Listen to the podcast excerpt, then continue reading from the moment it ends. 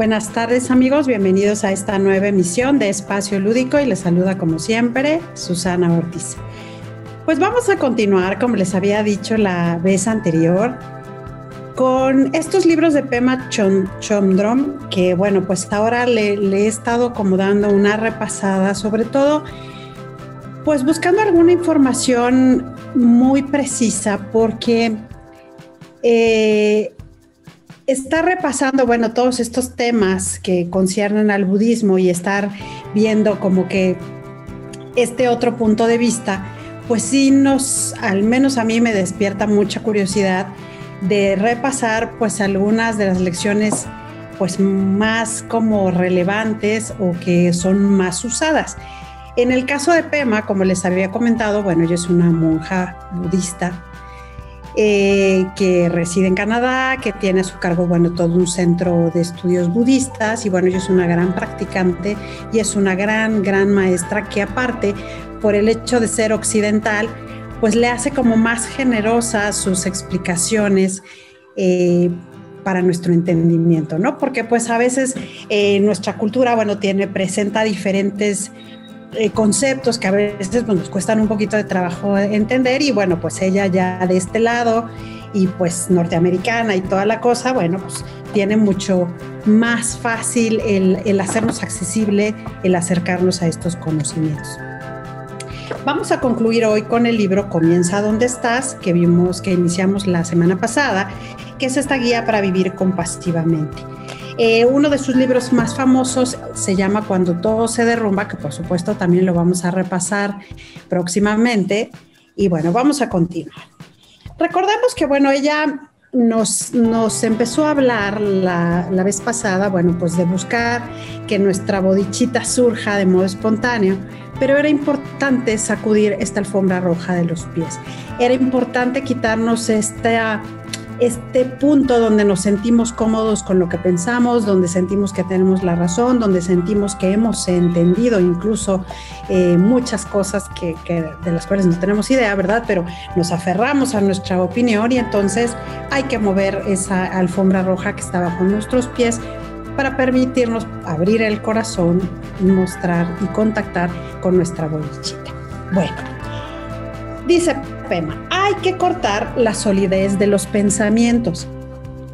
Dice que en una ocasión tuve una entrevista con un estudiante que empezó diciendo, todo es bastante deprimente, ¿verdad? Hay algo gris y desalentador en lo que hacemos aquí.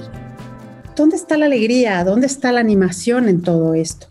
Estuvimos hablando un rato y después del final de la entrevista ella tuvo otra comprensión.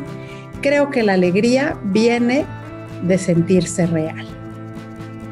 Fíjense, cuando uno trata de conectar tanto con la auténtica tristeza del corazón y sobre todo nuestras áreas turbias de la vida, como son nuestra visión, nuestra expansión y la apertura, nos damos cuenta que cuando contactamos con lo que se siente de verdad, así sea tristeza, se produce la alegría, se produce el bienestar. Porque la alegría no tiene que ver con, con el placer, como, o, verlo como algo opuesto al dolor, sino más bien eh, incluye todo, ¿no? No tiene que ver con que me sienta animada, con que es lo contrario estar triste, y entonces para nada, ¿no? Dice Pema, la alegría incluye todo. Y hay una máxima que dice, no te regodes en la autocompasión. Es bueno recordarla, pero si te das cuenta que la práctica del Tonglen, donde yo recibo para dar, me hace sufrir mucho, bueno, pues a lo mejor debo darle un mantenimiento a mi concepto de la autocompasión. Es muy importante, dice Pema, que nos estemos hablando muchísimo, que platiquemos con nosotros mismos, que nos demos cuenta cómo están nuestras sensaciones, cómo están nuestros conceptos, ¿verdad? Que vamos repasando. Y bueno, dice, a veces somos tan divertidos porque fíjense, dice, todo nos sirve como un material para despertar. Puedes usar la insensibilidad, puedes usar el sentimentalismo e incluso, dice ella, puedes usar cualquier cosa siempre que te pueda llevar a algo más profundo.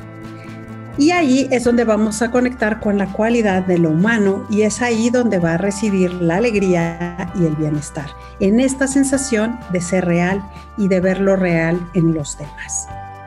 Cuando el mundo está lleno de maldad o cuando el mundo está lleno de cosas que no deseas, todo esto puede ser transformado en un camino hacia el despertar.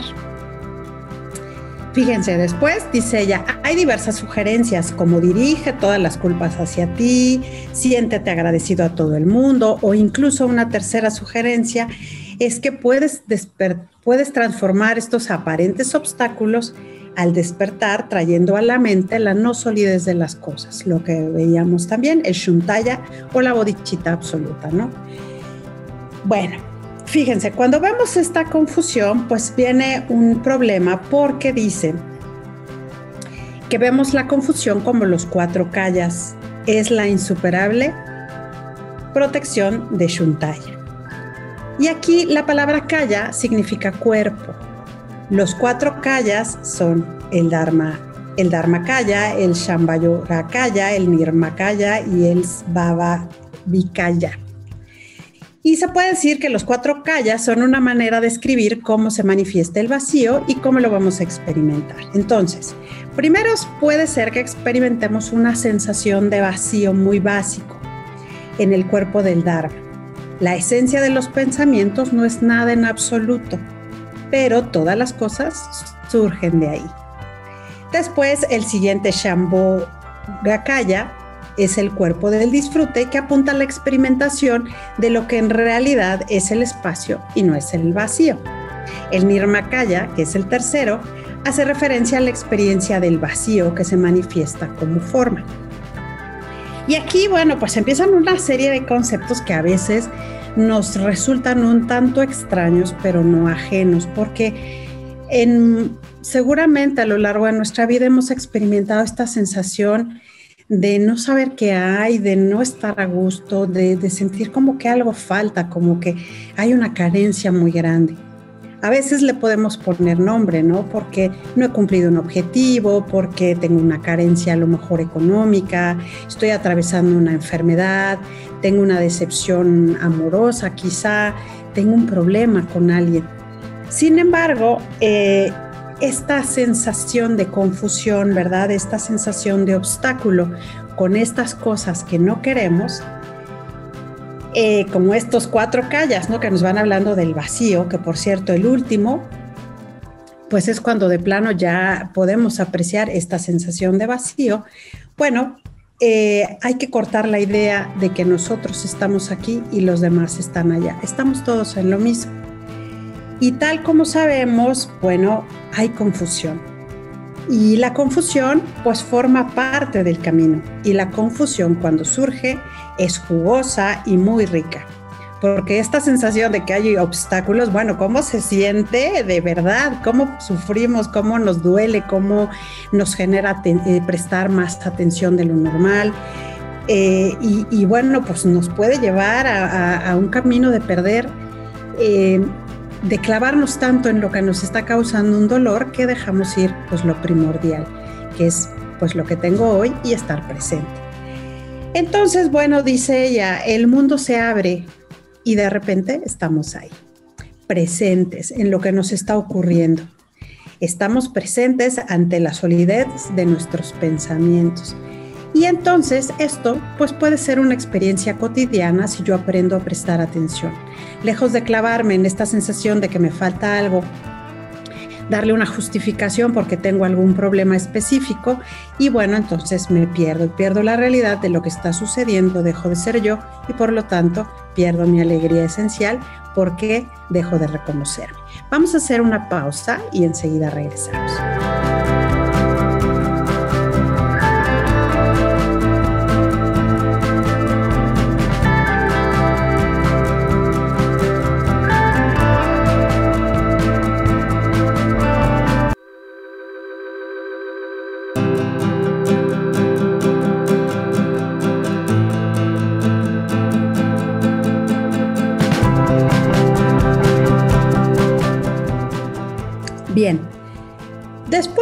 Pema continúa hablándonos de las enseñanzas para la vida y la muerte.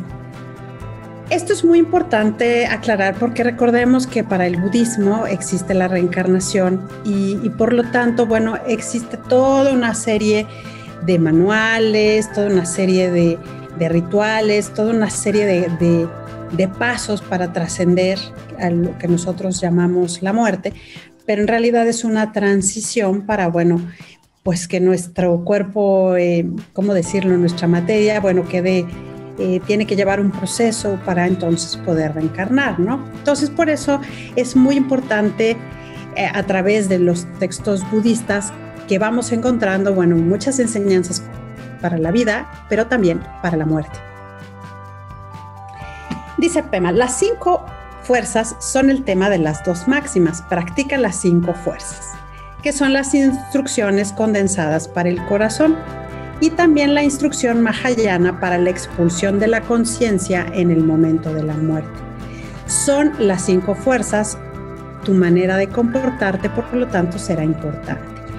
Y bueno, aquí es todo un tema porque la felicidad que buscamos es nuestro derecho de nacimiento. ¿Para qué buscamos algo que ya es nuestro derecho, no? O sea, eh, empezaríamos pensando eso. Para descubrirla tendremos que ser más amables con nosotros mismos, más compasivos hacia nosotros y sobre todo hacia nuestro universo. No podemos hallar la felicidad que buscamos aferrándonos ni tratándonos de, de, agarrar ¿no? y apegarnos a las cosas. Tampoco, dice Pema, podemos intentar conseguir la felicidad poniéndonos serios y tensos queriendo que las cosas vayan en la dirección que yo creo que me van a dar felicidad. Siempre estamos agarrando el palo por el extremo equivocado, dice Pema. La clave es que la felicidad que buscamos ya está aquí y la encontraremos mediante la relajación, mediante el dejar ir, más que por medio de la lucha. Entonces, cuando estamos aferrados a lo que creemos que nos hace felices, pues seguramente estamos negando este derecho de nacimiento, porque la felicidad está intrínseca, la felicidad ya la tengo. Quiere decir entonces, dice Pema, que puedes dedicarte a dormir todo el día. ¿Significa entonces esto que ya no tienes que hacer nada? La respuesta es no. Parece que hay algo que podemos hacer.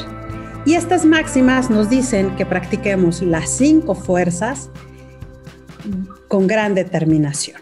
La familiarización, la semilla de la virtud, el reproche y la aspiración. Las cinco fuerzas son cinco fuentes de inspiración para confiar que tenemos todo lo que necesitamos aquí en la palma de nuestra mano. Estas son las instrucciones esenciales sobre cómo vivir y cómo morir.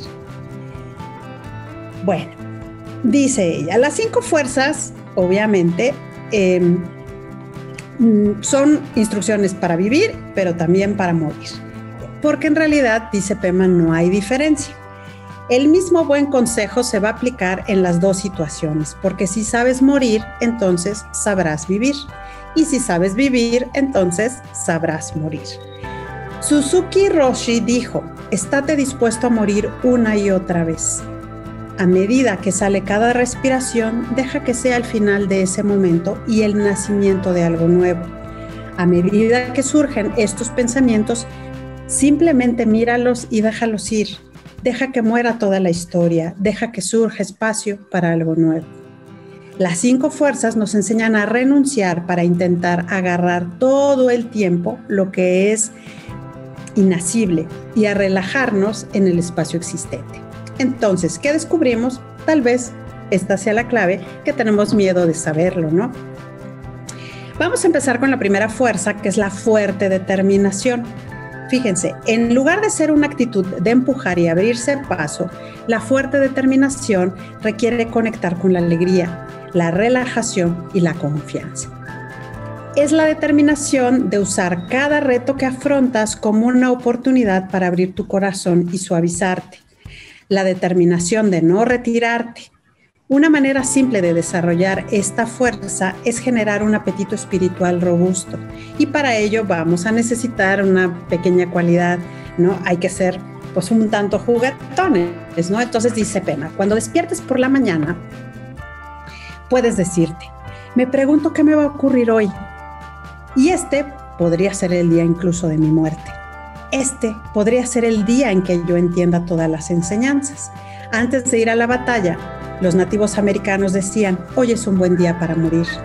Tú también puedes decir, hoy es un buen día para vivir. La fuerte determinación es lo que te da el vehículo necesario para averiguar por ti mismo que tienes todo lo que necesitas, que la felicidad fundamental está aquí mismo, esperando, y la fuerte determinación de no cerrar tu corazón a nada y de no cerrarte, pues también requiere mucho sentido del humor y sobre todo mucho apetito y hambre de iluminación. La siguiente fuerza sería la familiarización, que esto significa que el Dharma ya no te parece una entidad foránea. Eh, tu primer pensamiento se vuelve dármico, eh, es decir, bueno, se vuelve algo amoroso, ¿no? Algo compasivo, algo, algo que, que voy a generar para bien. Si empezamos, dice Pema, a darnos cuenta de que todas las enseñanzas hablan de ti. Estás aquí para estudiarte a ti mismo. El Dharma no es una filosofía, es básicamente una buena receta para conocerte a ti mismo y para hablarte también de cómo ablandar las piezas de carne más duras y resistentes. El Dharma son buenas instrucciones de cómo dejar de engañarte a ti mismo, cómo dejar de robarte a ti mismo y cómo averiguar quién eres realmente pero no en el sentido limitado del yo necesito o yo voy a conseguir, sino desarrollando el hábito de la vigilia, convirtiéndolo en tu manera de percibir las cosas. Porque dice Pema, generalmente cuando escuchamos hablar de la iluminación, bueno, esto parece que es un gran logro, ¿no? Básicamente la iluminación, nos dice Pema, consiste en relajarte y descubrir lo que ya tienes.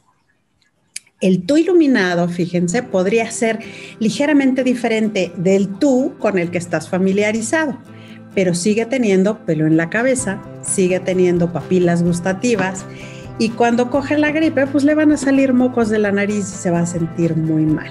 En cualquiera de estos casos, si estás iluminado, es posible que te experimentes de una manera ligeramente menos eh, claustrofóbica, ¿no? Y, y quizá sin claustrofobia alguna. La familiarización significa que ya no tienes que buscar más y ya lo sabes. Todo está en lo agradable de lo que ya está presente, en los pensamientos discursivos que estás teniendo ahora mismo y en las emociones que te están recorriendo. De algún modo, todo ya está aquí. La tercera sería la semilla de la virtud. Esta fuerza recibe el nombre de semilla de la virtud porque esta es nuestra naturaleza de Buda o lo que sería nuestra bondad básica. Es como una piscina sin bordes en la que puedes nadar eternamente. De hecho, tú mismo estás hecho de agua, dice Pema. La naturaleza de Buda no es como el trasplante de corazón que consigues de alguna u otra parte. Tampoco es como si trataras de enseñar a hablar a un árbol, eh, dijo alguna vez Rinpoche es algo que puede ser despertado o que podríamos decir eh, es algo en lo que te puedes relajar. Puedes dejarte caer en el despertar. La fuerza viene del hecho de que la semilla ya está aquí y cuando dispone de calidez y de humedad, brota y se hará visible encima del suelo. Te encuentras a ti mismo en el aspecto de un narciso o al menos sintiéndote como uno la práctica tiene que ver con suavizar y relajarte, pero también con la precisión y con ver claramente. Nada de esto implica una búsqueda. Buscar la felicidad nos impide a veces encontrarla. La cuarta fuerza es el reproche. Pero vamos a hacer una pausa, enseguida regresamos porque sí hay que ponerle un poquito de atención. No tardamos.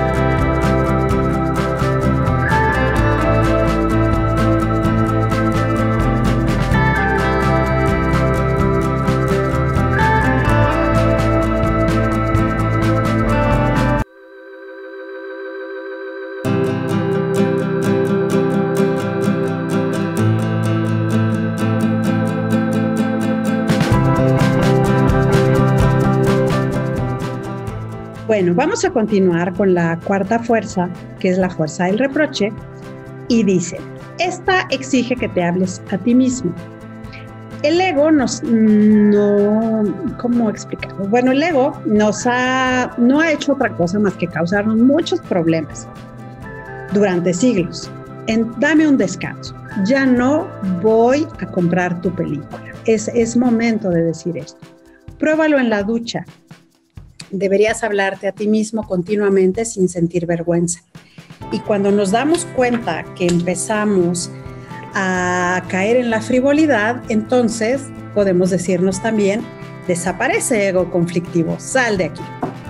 Este planteamiento puede ser ligeramente problemático porque no solemos distinguir entre quien creemos ser y nuestro ego.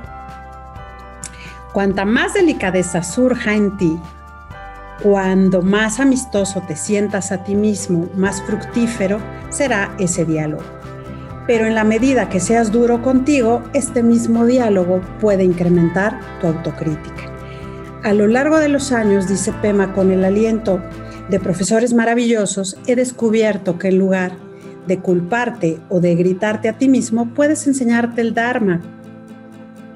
El reproche no tiene que ser una reacción negativa a tu tipo de locura personal, dice Pema, pero exige que veas la locura como locura, la neurosis como neurosis, el caer en ella como caer en ella. Y en ese momento puedes enseñarte el Dharma a ti mismo. Tarangu Rinpoche fue quien me dio este consejo. Yo sufría ataques de ansiedad y me dijo que debería enseñarme el Dharma a mí mismo. Tan solo un poco de simple y buen Dharma. De modo que entonces ahora me digo, Pema, ¿qué quieres realmente? ¿Quieres cerrarte? ¿Quieres estar aprisionada? ¿O quieres relajarte aquí y dejarte morir? Aquí tienes la oportunidad real de darte cuenta de algo. Aquí tienes la oportunidad de no quedarte atascada. Entonces, ¿qué es lo que deseas? ¿Quieres tener la razón siempre o quieres despertar? El reproche puede ser muy poderoso, dice. Tú mismo te enseñas el Dharma en tus propias palabras. Puedes enseñarte las cuatro nobles verdades, puedes enseñarte a tomar refugio y puedes enseñarte cualquier cosa que tenga que ver con ese momento en el que estás a punto de recrear samsara o esta locura, ¿no? Este, este momento sin control. Como si tú mismo lo hubieras inventado personalmente. Mira hacia adelante, dice Pema, hacia el resto de tu vida y pregúntate, cuál quieres que sea el resumen de tu existencia. Cada vez que estás dispuesto a ver tus pensamientos y darte cuenta que están vacíos, que los dejas ir y vuelves a tu respiración, estás sembrando la semilla del despertar. Las semillas del ser capaz de ver la naturaleza de la mente, las semillas de poder descansar en este espacio incondicionado. No importa que no puedas hacerlo todas las veces. Simplemente el hecho de estar dispuesto, bueno, la fuerte determinación de hacerlo, es sembrar una semilla de virtud. Descubres que puedes hacerlo más espontáneamente, de un modo más natural, sin que sea un esfuerzo. Entonces comienza con la sensación de que es un ejercicio y acaba siendo tu estado normal. Esta es la maduración de la semilla del bodichita. Descubres quién eres realmente. La última fuerza sería la aspiración. Y la aspiración es una herramienta también muy poderosa porque si usamos una aspiración sincera puede acabar con la negatividad que puedes sentir con respecto a ti mismo. Corta la pesada fantasía que tienes respecto a ti. La aspiración consiste simplemente en dar voz a tus deseos de iluminación. Te dices a ti mismo, por ti mismo y con respecto a ti mismo, y por ti mismo cosas como que aumente mi compasión por mí mismo. Es posible que te sientas totalmente inútil, que estés siendo muy duro contigo mismo y entonces puedes expresar una aspiración sincera como que se reduzca mi sensación de, de estar atascado, que aumente mi sensación de estar despierto, que pueda experimentar la sabiduría fundamental que pueda pensar en los demás antes que en mí mismo. La aspiración es muy parecida a la oración, solo que aquí no te oye nadie. La aspiración, una vez más, es hablarte a ti mismo, es ser un bodichita excéntrico, es un modo de fortalecerte. De hecho, estas cinco fuerzas son maneras de fortalecernos y, sobre todo fortalecernos a nosotros mismos eh, de una manera pues más compasiva, ¿no? El budismo mismo consiste en fortalecer tu ser, no en conseguir lo que deseas. Las cinco fuerzas entonces son instrucciones esenciales sobre cómo vivir y cómo morir. Tanto ahora como en el momento de tu muerte, te enseñan a despertar a cualquier cosa que esté ocurriendo en este preciso instante. Y para cerrar con este libro vamos a hablar del amor bondadoso y la compasión. Todos los dharmas están de acuerdo en un punto. Todas las enseñanzas y todas las prácticas se tratan de una única cosa. Si estamos protegiéndonos con fuerza es porque nuestro sufrimiento también es muy fuerte. Si el ego o el capullo en el que estamos encerrados empieza a ser más ligero, el sufrimiento también se aligera. El ego es como una persona muy gorda intentando traspasar una puerta muy estrecha. Si hay mucho ego, entonces siempre pasamos apretados y nos sentimos irritados y algo nos va a molestar. Cuando viene algo que no nos aprieta ni nos provoca ni nos irrita, nos agarramos a esa cosa como si se nos fuera la vida en ello y queremos que dure eternamente y después sufrimos por habernos aferrado a nosotros mismos. Uno podría pensar que estamos hablando del ego como si fuera un enemigo, del ego como si fuera el pecado original, pero es un planteamiento diferente, mucho más suave. Hay un punto blando original. Los asuntos turbios que vemos en nosotros, ¿verdad? Donde percibimos, en que los percibimos también en el mundo como violencia, crueldad, miedo, son en realidad el resultado de una eh, maldad muy básica. Eh, más bien son el resultado de que tenemos un corazón de bodichita muy tierno, muy cálido y sobre todo vulnerable. Y lo protegemos instintivamente para que nadie ni nada lo toque. Esta visión, bueno, afirma entonces que la vida es parte de la bondad básica y es parte de este corazón que también es básico. El problema es que continuamente, como dijo al inicio Pema, ¿verdad? Agarramos el bastón por el extremo equivocado y entonces, pues no va a funcionar, ¿no? Eh, a veces eh, tenemos un patrón tan fundamental que nos lleva a evitar lo desagradable y a estarnos aferrando a aquello que percibimos como agradable. Parece que necesitamos cambiar este patrón fundamental, de protegernos siempre contra algo que toque nuestro punto blando. La práctica del Tonglen entonces lo que nos va a ayudar es a cambiar este patrón. Y fíjense, eh, todos los dharmas están de acuerdo en este punto. Tú eres el único que sabe qué es abrirse y qué cerrarse. Tú eres el único que lo sabe. De todos los testigos, entonces quédate con el principal. Dice un testigo, todos los demás eh, todos, ¿no? Los demás nos dan feedback en sus opiniones y nos podrán decir muchas cosas acerca de una interpretación, pero nosotros somos los que única y genuinamente sabemos hasta dónde me abro y hasta dónde me cierro. Y entonces, aunque haya cierta verdad en lo que la gente nos dice acerca de nosotros, bueno, el principal testigo siempre seré yo. Yo soy el único que sé cuando me estoy abriendo, cuando me estoy cerrando, cuando estoy usando cosas para protegerme o también eh, cuando quiero mantener mi ego en una sola pieza o cuando me estoy abriendo, cuando estoy dejando que todo se caiga y cuando dejo que el mundo llegue tal y como es. Cuando trabajo con el mundo en lugar de luchar contra él. Porque siempre seremos nosotros los únicos que sabemos lo que está sucediendo con nosotros mismos. Por eso es importante reconocernos, por eso es importante escucharnos, por eso es importante hablarnos con este modo cariñoso y saber que nuestra felicidad ya está aquí.